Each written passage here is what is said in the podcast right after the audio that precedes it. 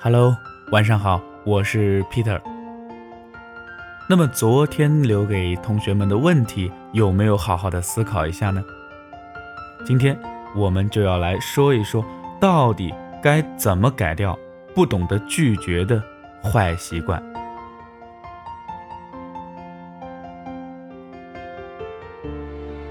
首先呢，拒绝前呢，要冷静的想清楚，什么人你该帮。什么人你不该帮，分清楚什么忙该帮，什么忙不该帮。如果是最好的朋友，二话不说，为好朋友两肋插刀。毕竟好朋友对我们开口，一定是深思熟虑的。如果是普通朋友，那就看这个忙你帮不帮得上，可以帮就答应，不可以就果断拒绝。别人才能想另外的办法。如果是七拐八拐找来的人，你压根儿啊没什么交情，要么是非常简单顺手的忙，要么是对方真的是水深火热了，而且只有你能起到作用，你才可以去帮。记住，你一定要在脑子装一个警报器，只要对方说你能不能，哎，类似这种的话，你就要警惕了。不要马上答应，而是让自己先冷静下来，想清楚再回答。其次呢，拒绝之后啊，不要想太多，也不用过于内疚。你不是故意不帮忙的，你也是有自己的事情要做，并没有一定要帮大家的责任和义务。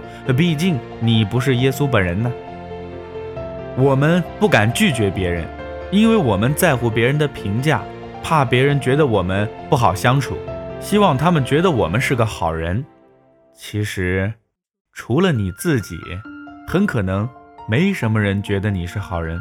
大家只是觉得你是好欺负的人，好使唤的人，好驾驭的人。一个完全不懂得拒绝的人呐，不可能赢得真正的尊重。学会说不，也是一种能力啊。这种能力是可以自我培养的。学会说不之后，你才会发现很多事情都变得简单了。最后，我想说，我的人生目标就是变成以下段子里的人，帅爆了。哎，不介意我用一下你的东西吧？介意。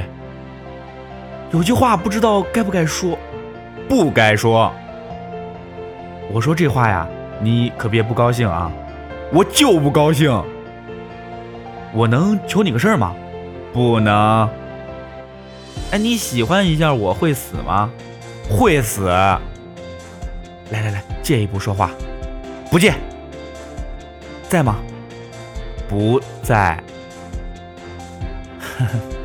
虽然都是段子，但是这岂不是处处都体现出了你的原则？做一个有原则的人。勇于说不，你才能发现这个世界有多么的美好。我是 Peter，咱们明天再见。这个故事说完了，打开微信右上角点加号，在搜索栏当中呢输入 Peter 讲故事，找到我，添加关注。每天一个故事，分享你我身边最真实的生活。咱们明天再见，我是 Peter。